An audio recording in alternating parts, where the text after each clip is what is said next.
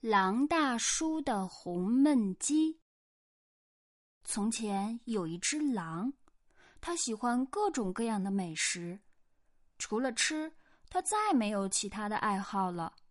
它总是吃完了这顿饭，马上开始想，下一顿该吃什么呢？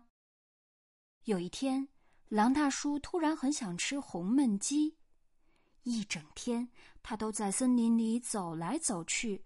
想找一只肥嫩的母鸡，最后他终于发现了一只鸡。啊，这只鸡红烧正合适，他想。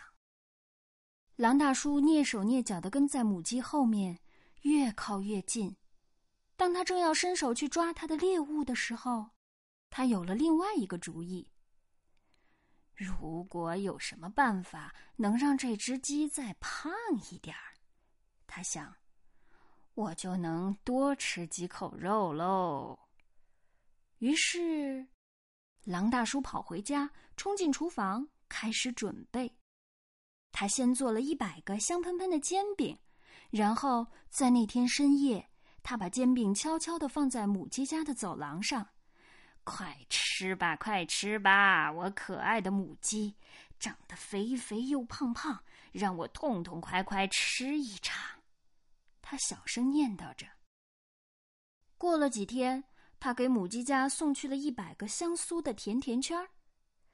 快吃吧，快吃吧，我可爱的母鸡，长得肥肥又胖胖，让我痛痛快快吃一场。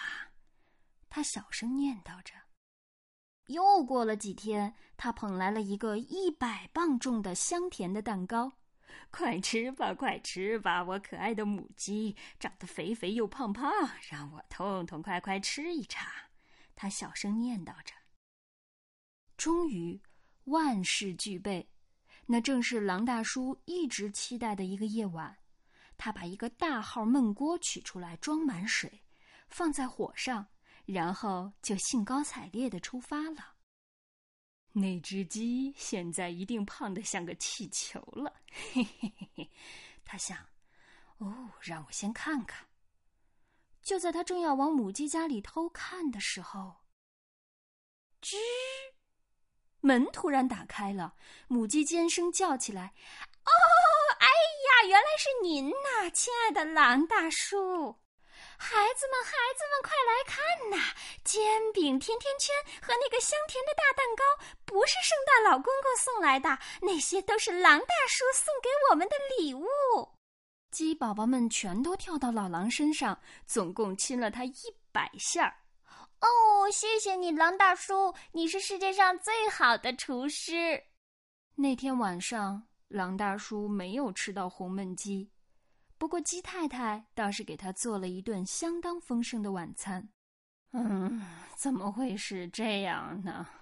狼大叔在回家的路上一边走一边想：“哎，要不明天我再给这些小家伙们烤一百个香甜的小饼干吧。” The end.